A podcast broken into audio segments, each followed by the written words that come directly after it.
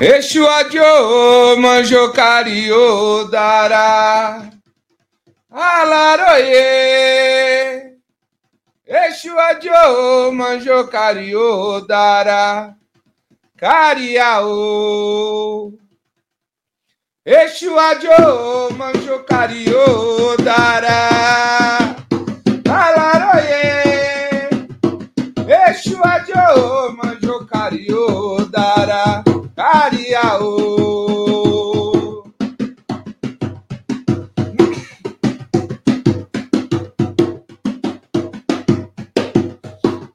É rei Congo de Angola, do Zaire, coroa, esse baque faz bombo gemer. É rei Congo de Angola, do Zaire, coroa, esse baque faz bombo gemer. Vai preto, traz ouro pra mim ver. Vai preto, traz ouro pra mim ver. Foi quanto, foi na cor. Esse baque mil levas viajou. Foi quanto, foi na cor. Esse baque mil levas viajou. Esse baque mil léguas viajou.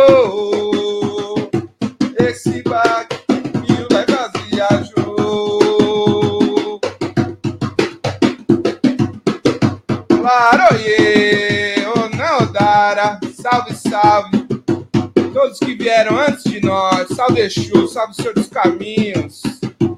Pedimos sua proteção. Mojubá, Mojubá, Mojubará, Mojubacã. Que nós possamos pisar fofo, que a encruzilhada esteja a nosso favor. Laroyeixo.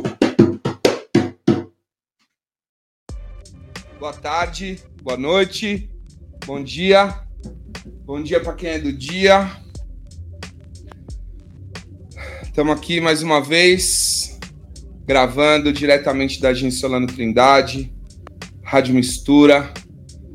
Sou Jota do Maracaturo do Congo, sou um homem pardo, afrodescendente, tenho 38 anos e vou hoje falar um pouquinho sobre a história do maracatu, né? No primeiro episódio aí a gente fez uma apresentação mais geral do que é o maracatu do Congo, como que a gente chegou aqui, como que é a nossa história, a nossa trajetória.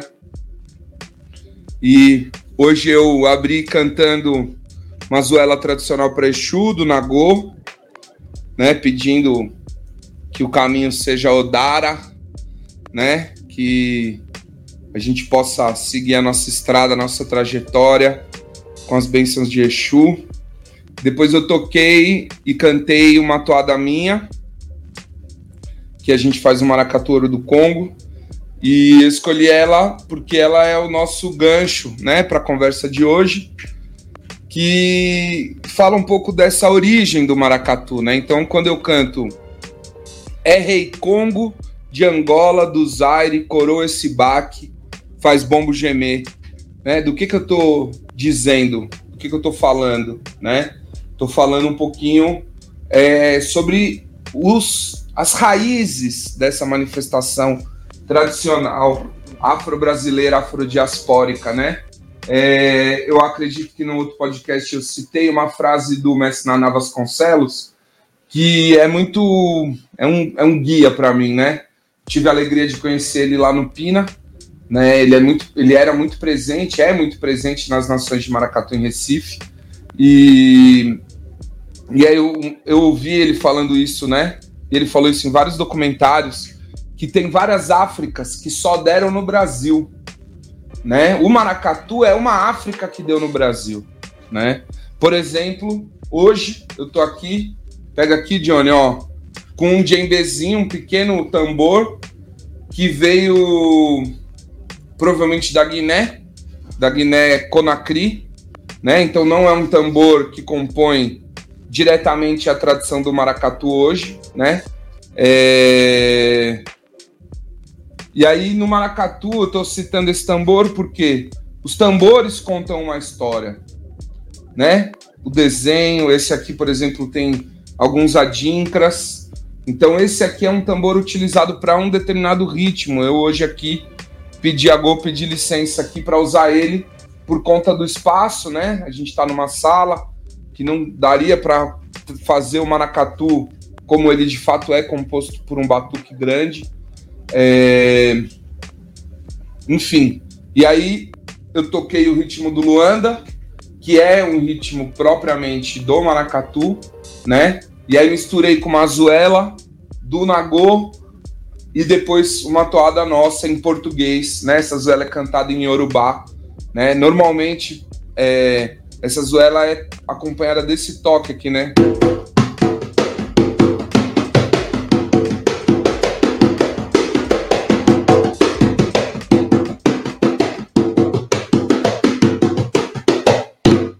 Então, estou rapidamente dando uma passada aqui, mostrando que a gente tem aqui elementos é, da Guiné no tambor. Hoje, especificamente neste tambor, nesse, no djembe, a gente tem elementos iorubás, porque eu estou falando Exu. Exu é uma palavra iorubá, né? O candomblé nagô, ele é um candomblé de linguagem iorubá, mas o maracatu, como eu canto na toada, tá ligado a uma história banto, né? O maracatu remonta às coroações dos reis do Congo. Então, olha quanta coisa, né? Que, que complexo de informações, né? Hoje a gente vai falar um pouco sobre isso, certo? Meu irmão Johnny está aqui na conexão, aqui operando as ferramentas e vai me ajudar aqui. A gente vai compor tecnologias ancestrais com tecnologias contemporâneas e vamos hoje trazer alguns slides para vocês também. Johnny, consegue soltar aí para nós? Então vamos lá. Nessa primeira imagem aí, né, a gente tem um conjunto de elementos, né? Essa, esses slides, essa apresentação eu fui construindo ao longo do tempo é, porque é uma responsabilidade grande, né, falar sobre maracatu, ainda mais eu sendo um jovem aqui de São Paulo, um jovem adulto agora. É, então eu intitulei, né, uma conversa sobre o maracatu de baque virado, e aí a gente tem uma xilogravura, reprodução de uma xilogravura, que a gente tem né, um palio, tá vendo? Um guarda-chuva, né, que a gente chama de palio no maracatu, que é uma tradição da, da África subsaariana, principalmente, esse esse guarda-chuva, entre aspas, é conhecido como cumbi também. E ele cobre normalmente os reis e as rainhas, né? É, já ouvi referências é, que falam desse palio como um elemento de Oxalá, né? Como o Alá, o pano de Oxalá que cobre os oris na saída dos Yaôs, né? Em vários momentos dentro do terreiro. E aí do lado do, do, do cumbi, do palio, a gente tem um estandarte, né? que tem o símbolo de um pássaro, e dá para perceber que esse símbolo também está é, na roupa dessa pequena boneca que está na mão dessa mulher preta, né? E aí a mulher usa a mesma roupa que a boneca, a boneca é uma calunga, né? Então calunga já é um termo quibundo, se eu não me engano, né? Compõe aí o tronco linguístico banto, ou seja, eu estou falando de uma manifestação afrodiaspórica pernambucana brasileira que é disseminada aqui em São Paulo também, né? Com termos iorubás, que são ali da Nigéria, da região onde hoje é a Nigéria e os outros países do entorno, junto com elementos que vêm de Angola Congo, ou seja, são milhares de quilômetros de distância, né? É, que estão compostos nessa imagem, certo? Então hoje a gente vai destrinchar um pouco, a gente pode ver outras ferramentas de poder aí, né? O cetro, na mão da rainha. É, o AD, né, essa coroa que cai no rosto tanto da rainha quanto da boneca. É, então a gente vê aí já um conjunto de elementos que também compõem o maracatu de baque virado, tá? Vai lá, Johnny. E aí, como é da nossa tradição saudar os que vieram antes, os que vieram né, antes da gente, nossos ancestrais, é, nessa imagem a gente vai ter é, Dona Madalena, foi uma das principais rainhas é, do, de Maracatu, que ajudou a dar o formato às nações do jeito que elas são hoje lá em Recife. E eu vou falar um pouco mais dela mais para frente. E do lado dela, o senhor Eudes Chagas, Babalorixá, rei Eudes Chagas, que foi o, o precursor, vamos dizer assim, do maracatu dentro da linhagem que eu sigo, né? Para quem escutou o podcast semana passada, eu falei um pouco mais da minha relação com a nação do Maracatu Encanto do Pina, que é a nação que eu integro hoje. A nação do Maracatu Encanto do Pina está na mesma comunidade que a nação do Maracatu Porto Rico, que são nações irmãs, né? É, em termos de linguagem, de baque, de origem. Né? A nação Encanto do Pina é uma dissidência, vamos dizer assim, é, da nação Porto Rico. Quando seu Eudes Chagas desencarnou, é, uma parte da nação Porto Rico que funcionava na mão dele virou o Encanto do Pina e outra parte continuou sendo Porto Rico, né? Então, essa é a raiz preta, a nossa família de axé dentro do Maracatu começa, até onde a gente tem informações, com o seu Eudes Chagas. Então, peço a go aos meus mais velhos, e aí na próxima, a gente vai ver aí uma imagem das mães do Pina, algumas delas, né? Em primeiro plano eu tenho Vó Xaba, peço sua bênção, vó, matriarca do Ileaxé Xondeim, né? Terreiro de Axé Nagô, que sustenta a nação do Maracatu em Cantrupina, que eu tô ligado hoje, né? Sou ligado há algum tempo e Vokshaba é nossa matriarca. Atrás dela, no meio ali, a gente pode ver o rosto da mãe Laura de Xangô, benção mãe Laura. Do lado delas também a gente vai ter de amarelo ali a mãe Enésia de Oxum. E do outro lado, mãe Helena, que já fez sua passagem, a O. E então são essas senhoras, né, negras, periféricas, que estão ali há muito tempo é, resistindo ensinando, alimentando, cuidando, curando, né? Então isso é, antes de mais nada, Maracatu. Salve o Leachel Xunden, salve todas as mães do Pina. Vai lá, Johnny. Aí não posso deixar de falar, a gente tem a alegria de hoje ter um, um filme sobre as mães do Pina, né? Com, tem a direção aí do Léo Falcão, então à esquerda aí para quem ah, é, gente, a gente tá, vai transmitir essa conversa pelo YouTube, né, com imagem e som e em formato de podcast. Então eu vou o tempo inteiro descrever também as imagens que a gente está exibindo. Quem quiser ver aí o conteúdo na íntegra, chega lá no YouTube da Rádio Mistura para poder ver imagem e som, beleza? Então a gente vê aí à esquerda a capa do filme Mães do Pina, é, da Urso Filmes, né? É, tá disponível, acho que em algumas plataformas. E volta e meia a gente promove algumas exibições aí bem importantes. E do lado, Mãe Helena de Xangô, seu Oxé na cabeça aí, lindíssima. Vai, Johnny. E aí, a nação do Maracatu em Canto do Pina, que é a nação a qual eu tô vinculado hoje. Eu sou é, a primeira pessoa do Sudeste a ter um tambor na obrigação, né? O meu minha alfaia, meu tambor vai para a obrigação do carnaval lá no Encanto. É uma honra, já fazem cinco anos, se eu não me engano. E a gente tem a imagem de mãe Joana da Oxum, benção mãe, mestra Joana, né? Dentro do Maracatu, a primeira mulher a estar à frente de uma nação. E aí do lado eu coloquei uma arte, né, celebrando os 38 anos da nação do Maracatu Encanto do Pina, e a gente tem o logo da nação, né, que é composto por uma sereia. É, e tem as cores azul, amarelo e branco, que são as cores da nação. É, a nação Encanto do Pina, a gente é uma nação de Oxum e de Emanjá, que são também os orixás do Ilê, do terreiro, né? E é isso aí, vamos que vamos.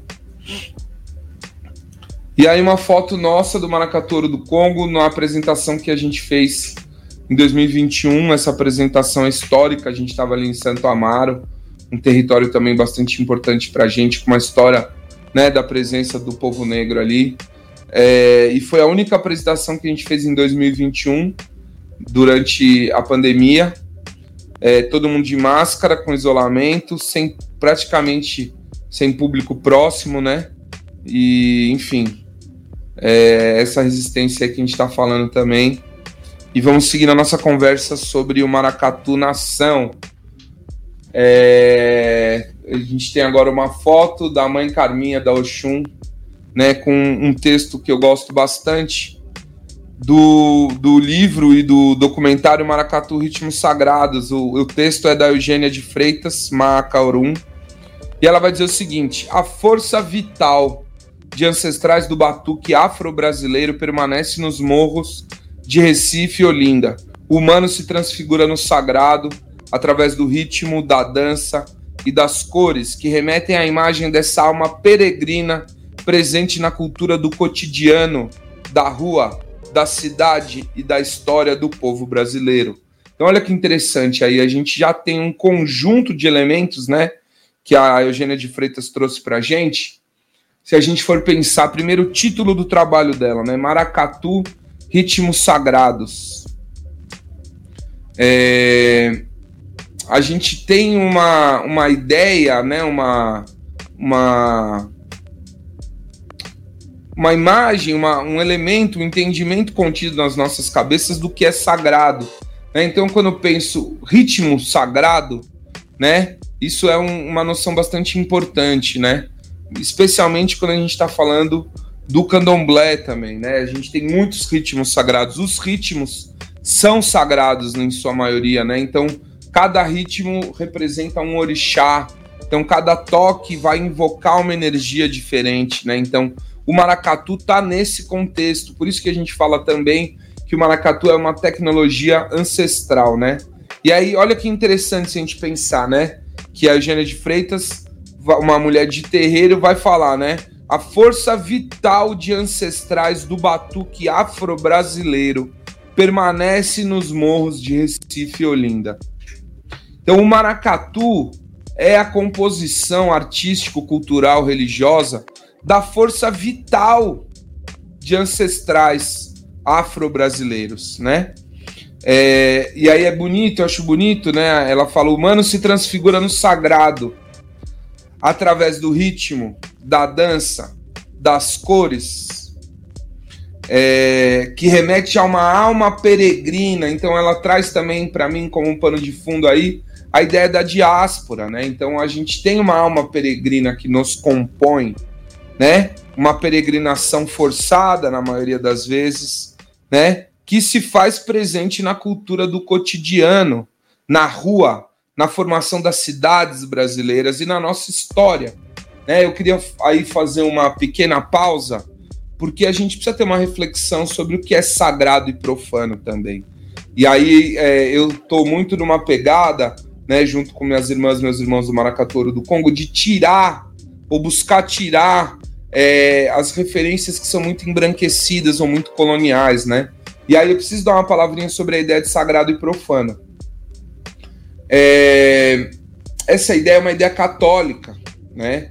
E tá tudo bem, nada contra. Porém, dentro do terreiro, a gente vai adotar outro referencial. Né? No terreiro, a, é, não tem uma distinção tão explícita entre sagrado e profano. Nem existe muito a fundo a ideia de sagrado e profano, na verdade. Porque a ideia de profano está ligada a uma ideia de pecado né? Então, o que é sagrado é o que não tem pecado. É, essa ideia não funciona muito para a gente dentro do terreiro, né? Tudo é sagrado, a gente costuma dizer isso. Isso que a gente aprende com, com as entidades encantadas, né? É, a rua é um orixá, Exu é o orixá da rua, Ogum é o orixá também do caminho. Então, quando eu saio para trabalhar, eu peço a Go Exu. Quando eu qualquer elemento de tecnologia são elementos de algum, então também são elementos de alguma forma sagrados, né? Óbvio que essa é uma discussão complexa. A gente tem os, os elementos, os objetos sagrados de culto religioso especificamente, e o maracatu ele oscila, né? Ele, ele navega de uma forma muito fluida entre o que está de fato dentro do terreiro, dentro do ritual, e ele traz elementos que são ritualizados dentro do axé, dentro do terreiro, dentro do ilê, para ir para a rua.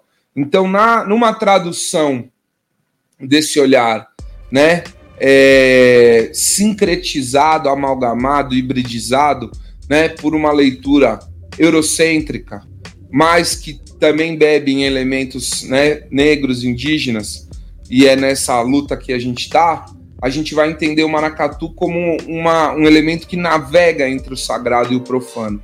Né? Mas deixo aqui também essa provocação para que a gente possa ampliar nosso entendimento sobre esses termos. Certo? Vamos lá, Johnny. E aí a gente tem aí duas imagens, né, para ilustrar um pouco para quem está vendo a gente no YouTube, está vendo imagem, né? Uma multidão, só quem viveu o carnaval de Recife ou outros carnavais semelhantes sabe o que é. Eu não vou explicar isso através de um podcast. Né? Então, quando a gente está lá no meio do carnaval e aí tem 10 mil, 20 mil, 30 mil, 50 mil, 100 mil pessoas numa ladeira, numa rua, ou em várias ruas, e passa um maracatu, depois passa um caboclinho, depois passa um afoxé. Isso é a alma peregrina, né? É, como a Maria Eugênia fala, né? Isso é a força vital dos ancestrais que a gente sente de forma muito presente ali, né? Na comunhão desses corpos também. O carnaval, ele não é uma balada louca somente. Tem muitas outras camadas além disso.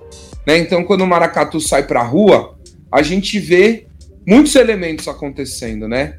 E aí a gente tem a direita a Voxaba com a sereia, que é o carro abre-alas do Encanto do Pina, é, também mostrando um pouco desse olhar da nossa mais velha, né? Para o maracatu, enfim. Vamos lá, Johnny. Aí a gente vai começar a falar um pouco sobre a origem peço atenção para quem está vendo a gente aí né, é, no YouTube. Compartilha, inclusive, quem quiser deixar suas perguntas, suas dúvidas, né? Deixa aí no YouTube, pode deixar também nas redes sociais, tanto da Rádio Mistura quanto nas do Ouro do Congo, arroba Manacatu do Congo, ou nas minhas, também arroba VianaJ lá no Instagram, dá um salve. É, e aí eu tenho aí uma pintura do Carlos Julião, datada do século XVIII, então eu estou falando de 1700, né? É, ilustrando um cortejo da Rainha Negra na festa de Reis. Só isso aí daria para a gente ficar 10 horas aqui falando. Por quê? Cortejo da Rainha Negra, né? O que é isso? Então a gente tem várias manifestações afrodiaspóricas, né? Como o maracatu, como o reizado, como a congada, entre outras manifestações, que têm a sua origem possivelmente nesses cortejos de celebração do que eram chamados, o que são chamadas até hoje em algumas comunidades, de rainhas do Congo, de reis e rainhas do Congo. Por quê? Né, a primeira diáspora o primeiro fluxo forçado de pessoas negras trazidas da África na condição de escravizadas é, trouxe pessoas do porto de Benguela, onde hoje é Angola, né? É, essas pessoas foram capturadas em várias comunidades e reinados que compunham o Império do Congo. Então, o rei e a rainha do Congo, de alguma forma, representavam e ainda representam essa autoridade máxima dentro dessa comunidade. Né? Então, numa identidade negra afrodiaspórica, o que sobreviveu, e foi importantíssimo que isso tenha sobrevivido, foi essa ideia, essa imagem, essa pessoa, essa figura da rainha do Congo. Ou seja, é a nossa mãe, a nossa mais velha. E aí a gente tem desde já uma, um conjunto né, de elementos de uma cosmovisão banta, de uma cosmovisão muito ligada à cultura bakongo, né? É, onde se misturaram elementos dos povos iorubá mais para frente, dos, de alguns elementos indígenas, de algum elemento, alguns elementos europeus, que foram formando o que a gente conhece e chama hoje de maracatu de baque virado, né?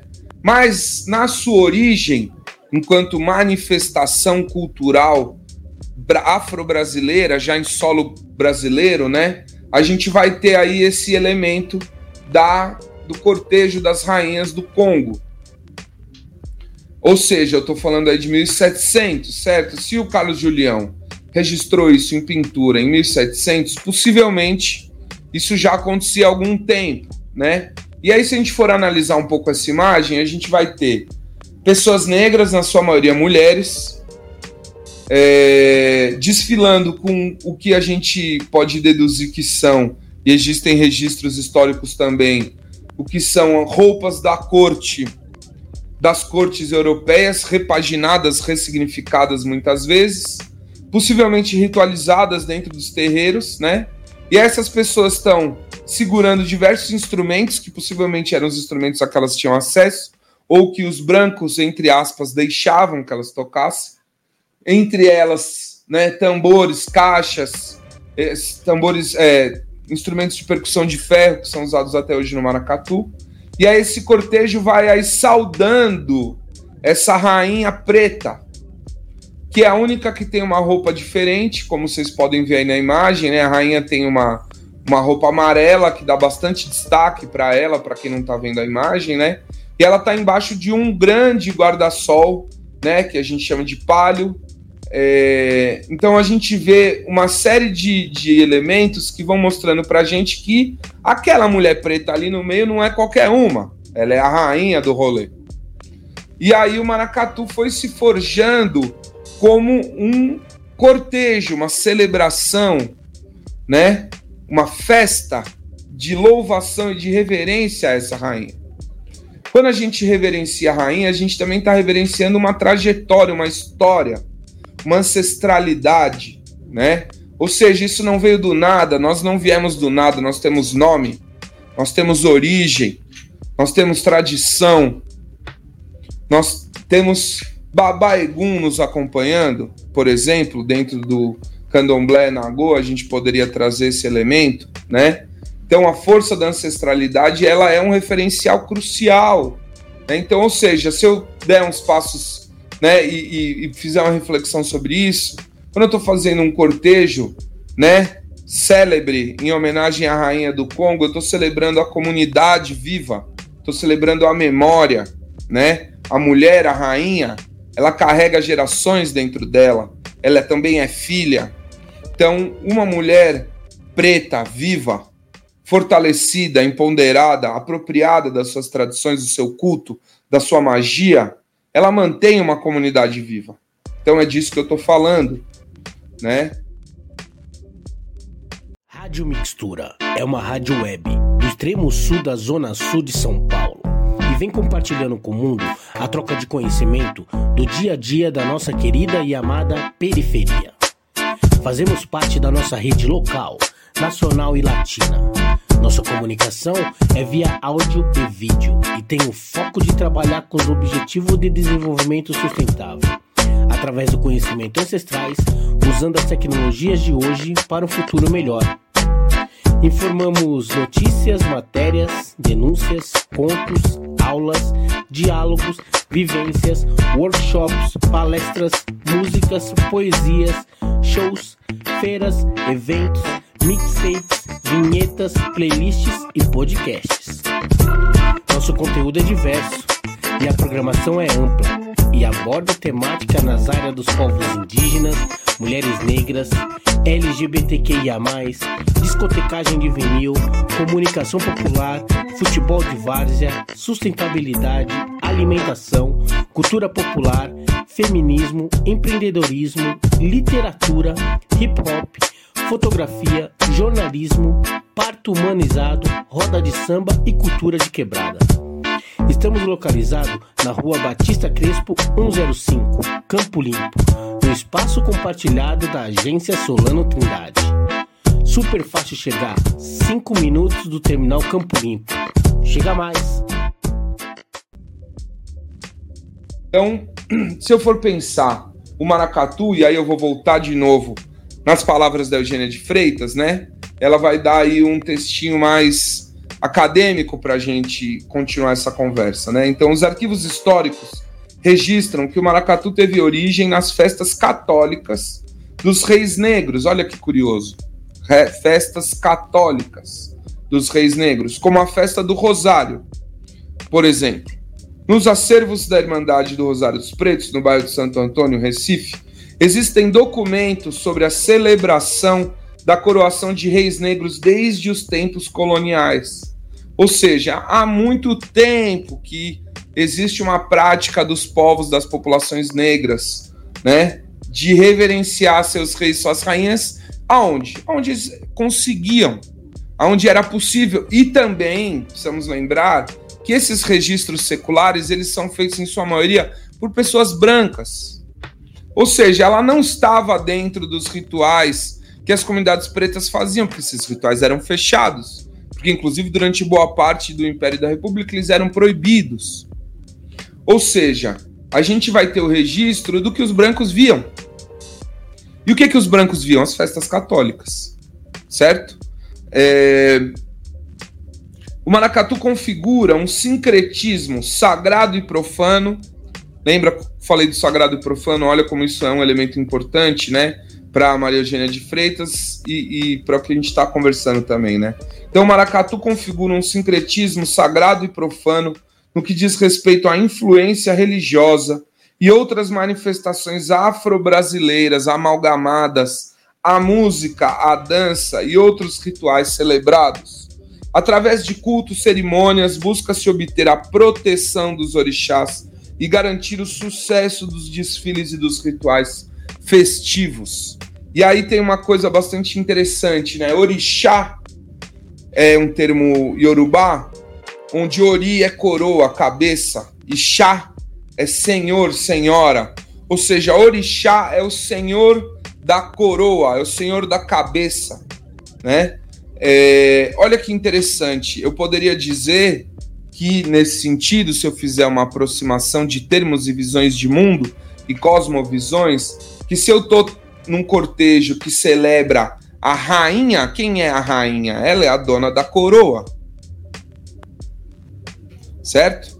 Então, olha aí como a gente pode ir fazendo uma aproximação de termos, né? E aí eu acho interessante esse texto da Eugênia, porque ela vai falar né, que são é, uma série de, de, de manifestações é, amalgamadas em termos de música, de dança, de culto, de rituais, de cerimônias, né? É, então, acho que a gente vai transmitindo aí a complexidade de uma manifestação de uma África que deu no Brasil, né? E que a gente chama de maracatu de baque virado. Pode seguir aí, Johnny.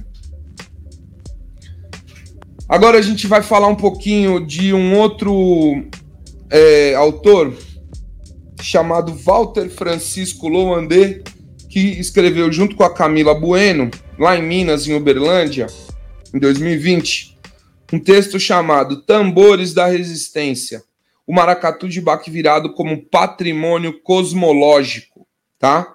Esse texto está aí nos cadernos de pesquisa é, CDHIs, né, do Departamento de História, se eu não me engano, lá da Faculdade de Uberlândia. Olha que interessante o que o Loandê e a Camila Bueno vão falar. Folcloristas, historiadores e antropólogos, a exemplo de Mari de Andrade, César Guerra Peixe, Catarina Real, dentre tantos outros, tem desde o início do século XX, relacionados maracatus que conhecemos na atualidade, as antigas coroações de reis e rainhas do Congo, que aconteciam em Pernambuco e em outras regiões do país desde o período colonial. No entanto, as primeiras menções à palavra maracatu teriam surgido apenas em meados do século XIX, tá? Então vamos lá, localizar na história. Eu estou falando de uma manifestação que vai vir provavelmente de 1600, né, 1700, então a gente pode afirmar com mais certeza início do século XVIII. É, ela foi acontecendo, se transformando também, se hibridizando, se amalgamando com outras manifestações, outras tradições, dentro do que era possível, num contexto de diáspora, num contexto de escravização, num contexto de guerra, certo? Então a gente está falando de uma manifestação secular preta afro-brasileira que sobreviveu à escravização das pessoas pretas, dos nossos ancestrais. É uma tecnologia também de resistência, de manutenção da memória de comunidades pretas, né? É... Só que o termo maracatu, segundo Loandê, só foi é, ou teria surgido, entre aspas, no século XIX, ou seja, 1800. Então eu já tenho aí no mínimo 100 anos dessa manifestação que hoje a gente chama de maracatu, antes da gente ter de fato a noção do termo maracatu minimamente registrada, né? Então, trata do quê? Do que, que a gente está falando, né? A gente está falando de um contexto no qual as tensões sociais advindas da manutenção do sistema escravista no Brasil faziam com que esses batuques, entre aspas, promovidos pelas pessoas negras escravizadas, não fossem mais vistos com a relativa tolerância anterior. Né? Ou seja, o Luandê está falando primeiro que na, no Brasil Império é, a gente tem uma relativa tolerância maior aos batuques, entre aspas, ou seja, as manifestações culturais das pessoas negras, o que, é, principalmente né, depois do século XIX, e aí meados do século XIX, né, foi é, aumentando o combate, a perseguição e a proibição, né? E aí é nesse contexto que o Landê vai falar, né? Como quando esses grupos se reuniam em dias de festa em louvor a Nossa Senhora do Rosário, ou seja, a gente está falando de um contexto de ampliação da disputa, ampliação do racismo, ampliação da perseguição das pessoas negras, do racismo antinegro, né? Em meio à progressiva modernização das principais cidades do Império Brasileiro, né, as formas de expressão de origem não europeias passaram a ser associadas à barbárie e à desordem. A palavra maracatu está associada a essa noção. Meados do século XIX até a década de 30, eu, eu cometi um erro aqui, né? Meados do século XIX, 1800, a nota certa. Então, até a década de 30, segundo o Landê, o termo maracatu assumiu uma carga pejorativa nos poucos documentos e notícias de jornais que fizeram menção e que existem, que a gente tem registro até hoje, né? É, foi apenas a partir de então que as manifestações culturais relacionadas às tradições africanas passaram a ser valorizadas pela elite intelectual brasileira. Porém, na década de 60, outros 1960, né? Outros intelectuais já apontavam para o desaparecimento iminente do maracatu. Curioso, né? Olha quanta coisa está resumida aí em pouco mais de um parágrafo. Finalmente, esse cenário pessimista foi modificado com o sucesso conquistado pelo movimento Mangue Beat a partir da década de 90. E aí a fusão de estilos, né, no movimento Mangue Beat, como o rock, o pop, o hip hop, o funk, com as batidas de maracatu, atraiu a atenção de grupos da classe média para o folguedo. É uma palavra que eu não gosto muito, que o Loande usa, né? Porque folguedo, de alguma forma, remete a folclore. Mas, enfim, é, atraindo aí a atenção da classe média, inicialmente recifense, pernambucana, né? É, impulsionando posteriormente um mercado midiático e turístico que conferiu um novo fôlego né, a essas formas de resistência das perspectivas cosmológicas de origem africanas, de origens africanas no Brasil, tá? Então aí a gente vai ter já uma densidade teórica, né, de compreensão sobre esse aspecto histórico do maracatu. Óbvio que isso aqui é um resumo gigante, né? É, e também preciso falar que é um resumo que eu fiz a partir né, desses outros autores, tá? Mas acho que a gente consegue compor aí esse cenário inicial, né, que, que são esses, esses, essas manifestações é, que foram se permitindo e que foram possíveis. Né? Então eu não estou falando de um cenário onde ah, a galera se reuniu e falou: ah, que legal, vamos fazer isso aqui. Não. Eu estou falando de comunidades negras compostas por pessoas de diversas etnias né, de diferentes povos e de diferentes regiões da África, que em diáspora foram aprisionados e, e, e trazidos para diferentes lugares do Brasil, e aí essas pessoas, reunidas nessas condições críticas de existência, sobre tortura, né, sendo é, constantemente violentados, oprimidos, assassinados, as mulheres e os homens estuprados, enfim, vivendo em condições sobre-humanas, né, sobre-humanas, é, foram mesmo assim lutando para manter a sua cultura e as suas tradições vivas. Só que eram várias culturas dentro de uma mesma comunidade. Então, o que a gente imagina é que, enquanto dentro da senzala, das senzalas e dos quilombos estavam sendo plantados fundamentos, né, é, já em sincretismo entre as tradições negras ali presentes, né, é, e eram feitos rituais que remontam ao Calundu ou às origens do Candomblé, da Umbanda, né? É, enquanto isso, na rua, os, as pessoas pretas, nossos ancestrais negros e indígenas, é, os, né, também as pessoas ali já filhas né, de pessoas negras indígenas, também com, com sangue europeu misturado, é, começaram a fazer o que os brancos queriam, em termos de cultura, ou o que era permitido, o que era possível para disfarçar, para maquiar o culto de fato, que era feito em momentos onde não havia presença de pessoas brancas, certo?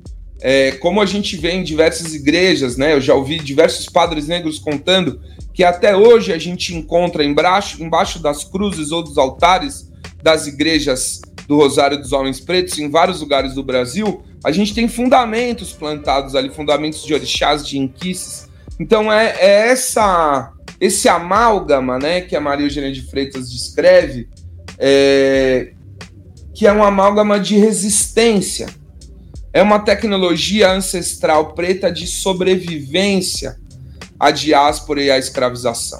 Né? É disso que a gente está falando, sobretudo, certo? Vamos voltar lá, Johnny.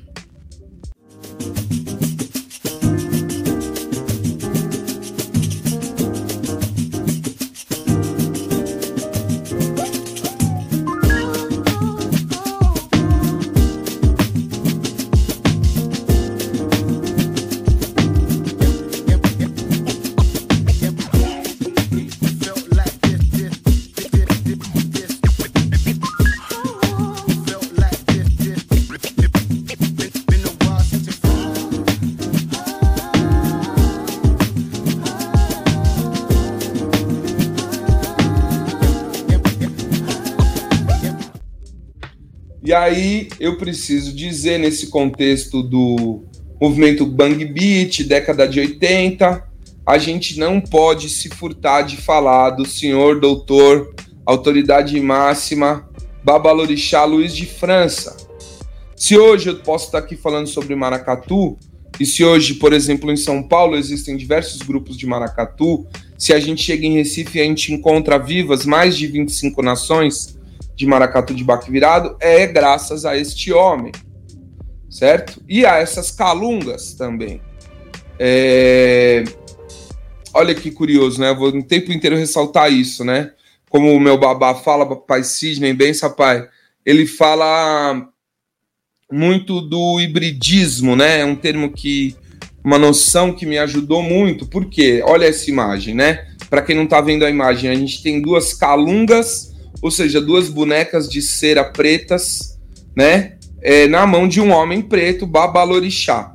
E aí eu vou ter, mais uma vez, na mesma imagem, na mesma cena, na mesma paisagem cultural, é, a ideia de Babalorixá, Babá é pai em Yorubá, né? Orixá, eu já falei, então Babalorixá é o, o, a pessoa que tem a função de ser pai dentro do culto a Orixá né? O que a gente traduziu em português como Pai no Santo ou Pai de Santo. Eu prefiro a noção Pai no Santo, né? E aí esse Babalorixá, é, ou seja, um sacerdote, uma autoridade, né, diaspórica, afrodiaspórica preta, é, praticante de uma religião iorubá ou iorubá centrada, vai estar segurando duas calungas. E aí a calunga, mais uma vez, um termo quibundo, né? Que Congo. Calunga é um inquice.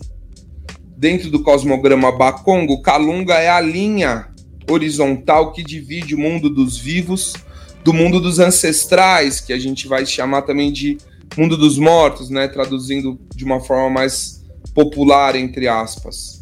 É, ou seja, a gente olha quantos elementos a gente tem, né? Dentro do maracatu, a calunga é a representação dos ancestrais, é um dos elementos, é um dos inquices, é um dos fetiches, é um dos fundamentos que é ritualizada dentro do terreiro e levada para a rua. A nação, nenhuma nação de maracatu sai para a rua sem calunga, sem cultuar calunga, sem derramar egé para calunga sem reverenciar os seus ancestrais, tá? Então a gente deixa aí nossa reverência ao senhor doutor Babalorixá Luiz de França, mestre, diretor, puxador da nação do Maracatu, leão coroado na década de 80. Por que eu estou falando tanto dele? Porque na década de 80, quando aí ainda tinha uma, como o Loandé fala, uma perspectiva de apagamento e de possível é, acabamento do Maracatu Nação, a gente. A única nação em atividade era, se tem registro, era a nação do Maracatu é, Leão Coroado durante um bom tempo, né? Então, por exemplo, quando eu cheguei lá no Pino em 2006, eu vejo Dona Elda, Mestre Chacon é, e, outras, e outros mais velhos falando do seu Luiz de França, do enterro do seu Luiz de França, da nação do Maracatu, Leão Coroado. Né? Seu Eudes Chagas, por exemplo, é, já ouvi registros de que ele teve apoio, diálogo com seu Luiz de França, para fazer, botar o, a nação do Maracatu, Porto Rico do Oriente na rua. Né? É, se hoje a gente ainda encontra desafios, imagina na década de 80, na década de 60, de 70, né? É, ainda período de ditadura, ou seja, a gente vai construindo uma ideia que era uma ideia diferente do que, por exemplo, a gente aprendeu na escola, de que o racismo antinegro foi se aperfeiçoando e tomando cada vez mais novos formatos, até chegar na década de 80, e foi esse contexto que o movimento Mangue Beat encontrou, enfrentou, né? É, e aí eu preciso falar também do MNU, do Movimento Negro Unificado de Recife, que teve um papel crucial nesse processo todo. Houve uma ação consciente, coordenada, estrategada, né, é, de ocupar as nações de Maracatu, de chegar nas comunidades onde se tinha a prática do maracatu e ocupar essas nações, fortalecer essas nações. Então foi a partir disso e a partir do, da resistência do da nação do Maracatu, Leão Coroado, depois do Estrela Brilhante, do Porto Rico, depois do Encanto do Pina, das outras nações. Então foi esse encontro, foi a força, a resiliência, a resistência, a sobrevivência de figuras como seu Luiz de França, que é, deram origem ao maracatu como a gente conhece hoje, certo? Vamos lá, Johnny. E aí é uma loucura, porque a gente está falando de séculos de história, né? Precisaria aqui de muito tempo. Esse podcast ele é uma provocação, né? Antes de mais nada, é, para a gente pensar um pouco a história do maracatu. E aí eu vou voltar de novo é, num trechinho do, do, trabalho da Camila Bueno e do Walter Francisco Loandê, porque eles vão trazer alguns autores mais novos, né? É, eu vou começar pelo fim do, do slide, para quem está acompanhando a imagem, tá? É, para saber mais, bom, aí eu sigo, né? Que título que eu dei para esse momento dessa conversa, que eu também editei ela para construir esse podcast hoje. É, a gente vai pensar o quê? Que origem? Que disputa? Que cidade, né? Ainda estou mergulhando nesse contexto é, onde o maracatu sobreviveu e se manteve para a gente tentar entender ele com o olhar que a gente tem hoje, que é muito difícil, né? É, então, para a gente saber um pouco mais dos autores clássicos que eu vou mencionar já já, é, o Loandê vai citar aí uma literatura é, né, que vai narrar é, trabalhos sobre maracatu mais recentes, É, ele vai citar o Alencar 2015, Grupo e Monteiro 2019, Guilherme 2013, Lima 2014, Cesanas 2010. Essas são pessoas, muitas delas eu conheço, inclusive, que estudaram, pesquisaram e construíram trabalhos sobre maracatu. Então, se você está aí escutando esse podcast, vendo a gente no YouTube e você quer estudar sobre maracatu, vai atrás desses autores aí, dá um pause aí nessa tela, dá um zoom out, zoom in e vai atrás desses autores aí, tá? São alguns trabalhos que a gente pode hoje conferir sobre maracatu. Mas vamos lá voltar mais um trechinho do texto do Loandê, tá? Ele vai dizer: Todavia, a questão em torno das origens do maracatu não se coloca mais como um problema relevante. Ah, meu Deus do céu, o Jota ficou louco. O Johnny vai olhar para mim aqui e vai falar o que, que o Johnny tá fazendo, o que, que o Jota tá fazendo nesse podcast aqui, porque ele passou aqui quase mais de meia hora falando da origem do maracatu, e aí ele vai ler um texto que fala que é, a questão em torno das origens do maracatu não se coloca mais como um problema relevante. Por que será que o Loandê e a, e a Bueno vão falar sobre isso? Vamos lá.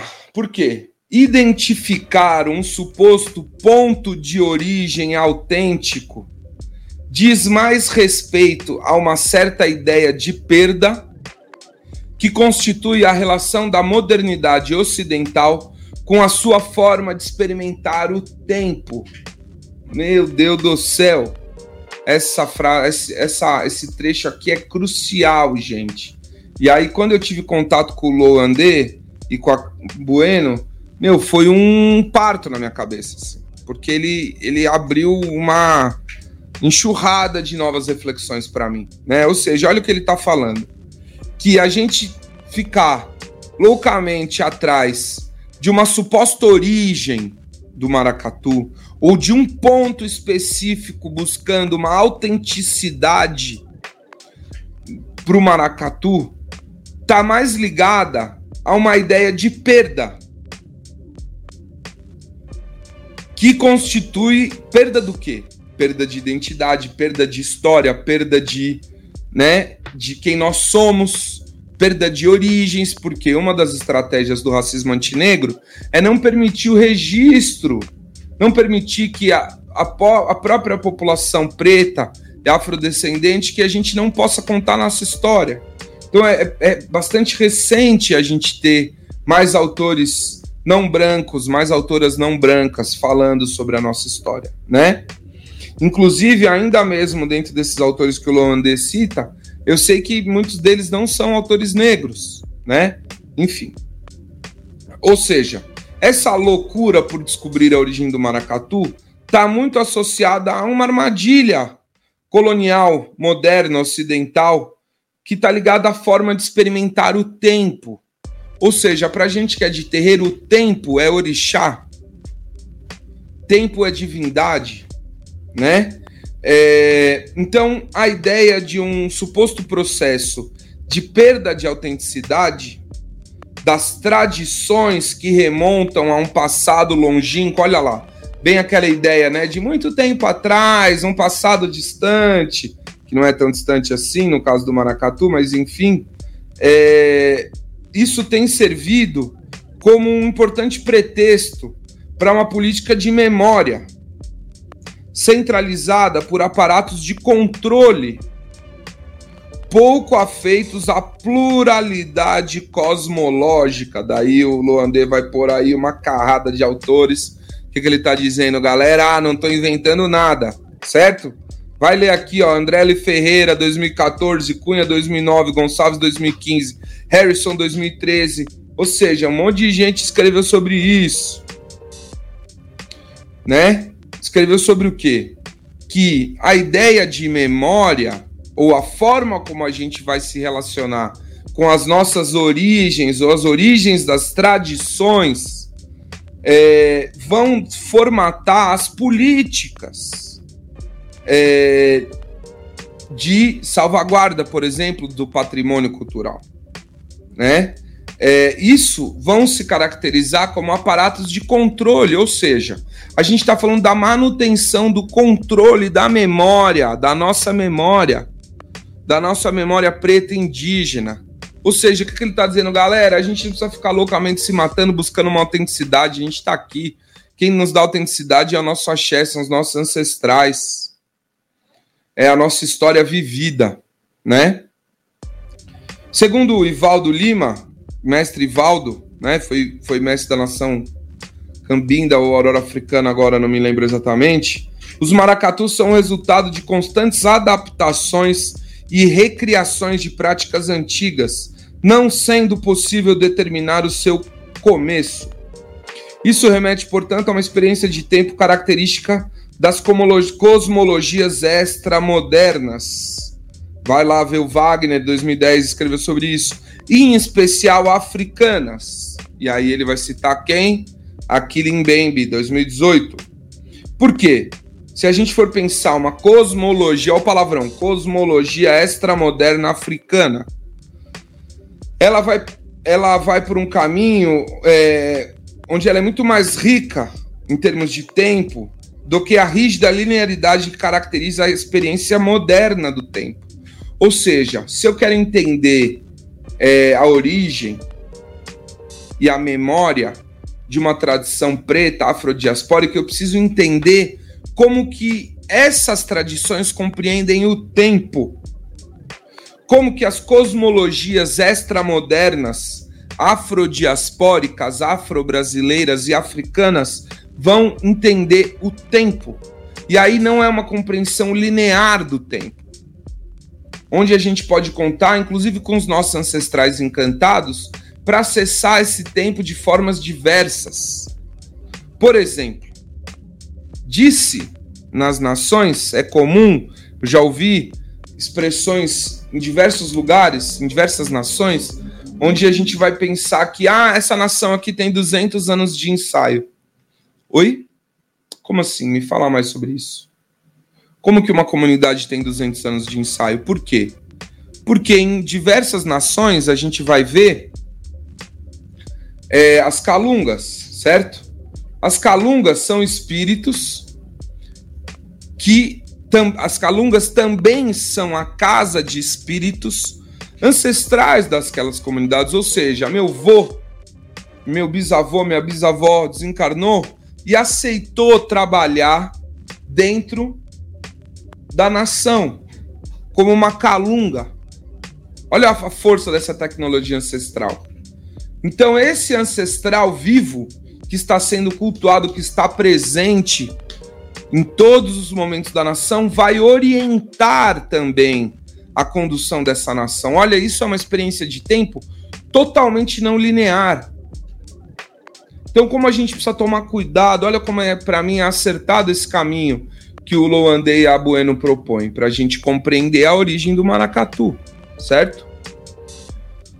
E aí ele vai lá já beber em Aquilimbembe para falar um pouco sobre essas noções e experiências de tempo das cosmologias não eurocentradas, poderia dizer também, certo? E aí vou continuar mais um pouquinho. Trata-se muito mais, portanto, de modos de estar no mundo abertos à alteridade do que a concepção de identidade encerrada em si mesmo que caracteriza a visão de mundo moderno e ocidental. Ou seja, eu estou falando muito mais de um estar no mundo aberto ao outro. A, não só ao outro, mas menos preso à ideia de indivíduo. Ou seja, não é o que eu, Jota, penso. Não é o que o Johnny que está aqui na minha frente pensa, não é o que você que está ouvindo pensa, é o que nós juntos, juntas pensamos. Então essa é a ideia de aquilombamento que, por exemplo, Beatriz Nascimento também vai propor.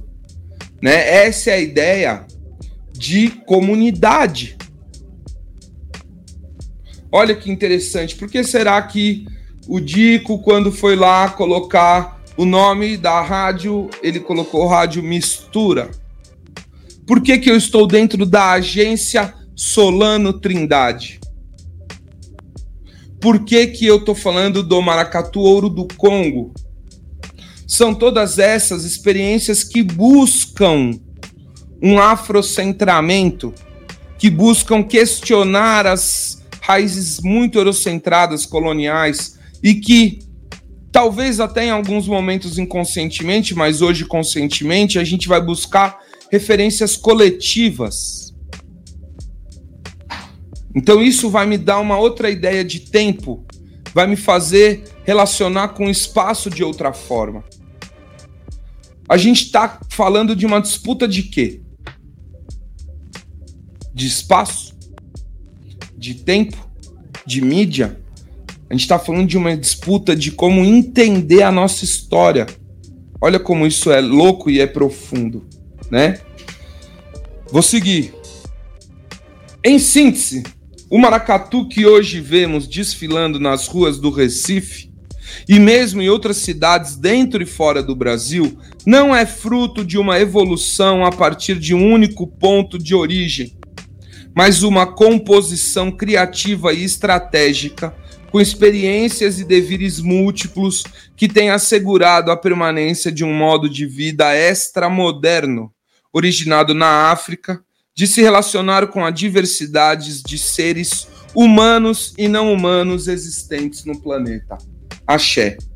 Aqui talvez eu vá encerrando esse primeiro, esse segundo podcast, porque eu preciso muito parar para falar dessa última frase da Camila Bueno e do Walter Luander. Por quê? A gente está falando de um trabalho que está dentro de uma academia, certo? Espaço até muito pouco tempo ocupado hegemonicamente, hegemonicamente por pessoas brancas que estão estão na maioria dos casos ligadas às famílias de poder, aos lugares de poder. Né? Então a origem das faculdades no Brasil remonta à origem da dominação branca, em detrimento das culturas tradicionais, das cosmologias e cosmogonias, das visões de mundo pretas e indígenas.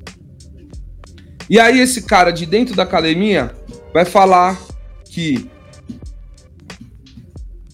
o maracatu está muito mais ligado, é, ou eu prefiro entender o maracatu como uma composição criativa e estratégica de experiências e devires e vivências e tempos e espaços é,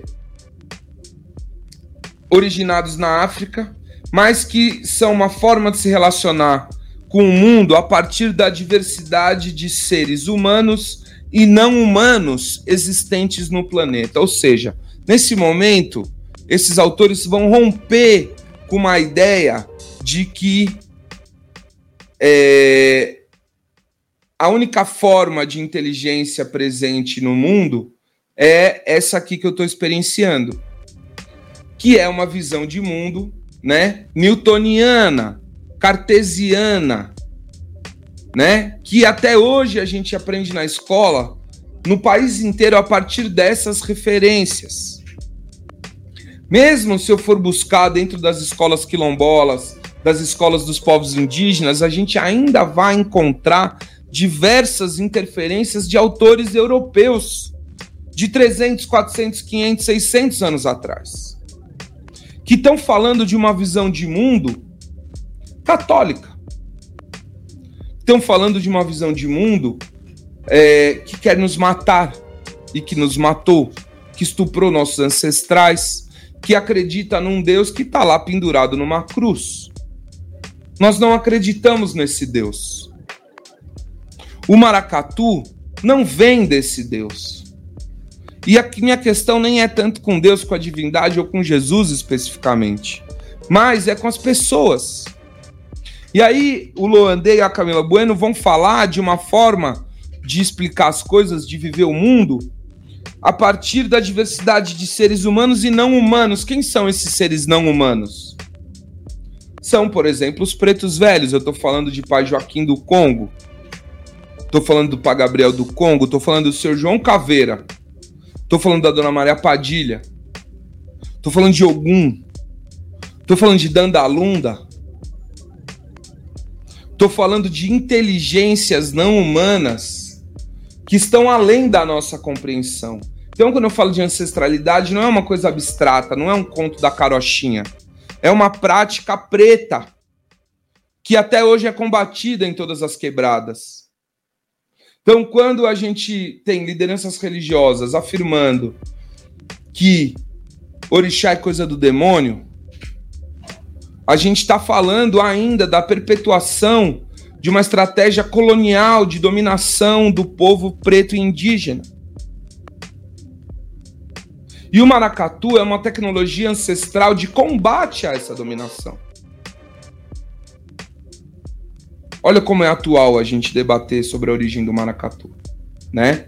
E como a gente ainda precisa construir uma visão de mundo ou precisa encher as faculdades de pessoas pretas, de pessoas indígenas, porém que estejam aptas e que tenham condições de construir uma, um questionamento mais profundo, inclusive da forma como se produz o conhecimento, tá? E aí eu vou fechar hoje, já que a gente está falando tanto de crítica à visão de mundo eurocentrada, eu vou pedir a Go e, e vou fechar esse, esse podcast com uma frase do professor Boaventura de Souza Santos, né?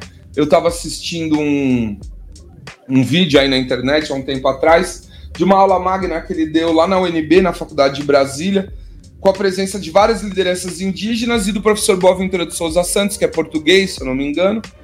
E aí chegaram para ele e falaram: Ah, legal, muito legal, tudo isso que o senhor está falando é muito bonito, a gente tem que questionar mesmo as formas de, né, de produzir conteúdo que são baseadas né, numa mentalidade racista, machista e tal, mas e aí?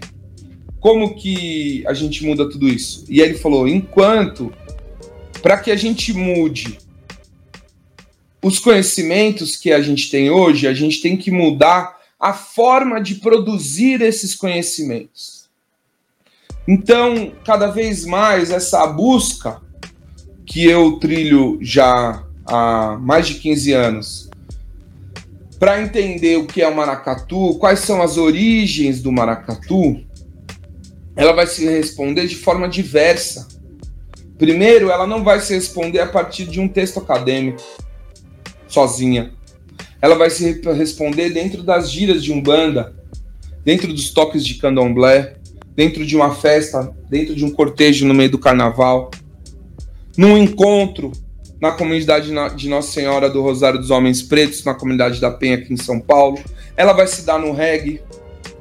Ela vai se dar no meu encontro com James Lino, que não é acaso por acaso que eu chamo ele de mestrão ela vai se dar no encontro, nos encontros que a gente propõe aqui na agência também, é, e com o nosso olhar a partir da nossa história. Salve, salve! Já passamos aí de uma hora de podcast. Eu vou encerrando mais essa edição em parceria com a Rádio Mistura, a Agência Solano Trindade. Valeu, Johnny, valeu, Dico, valeu todo mundo que está aí. Segue nós lá, arroba Maracaturo do Congo. Temos muita história para contar, temos muito a aprender e a trocar. Salve, salve nossos mais velhos. Axé, peço a bênção a todos os pretos velhos, todas as pretas velhas. Que a nossa ancestralidade se faça cada vez mais presente nas nossas vidas.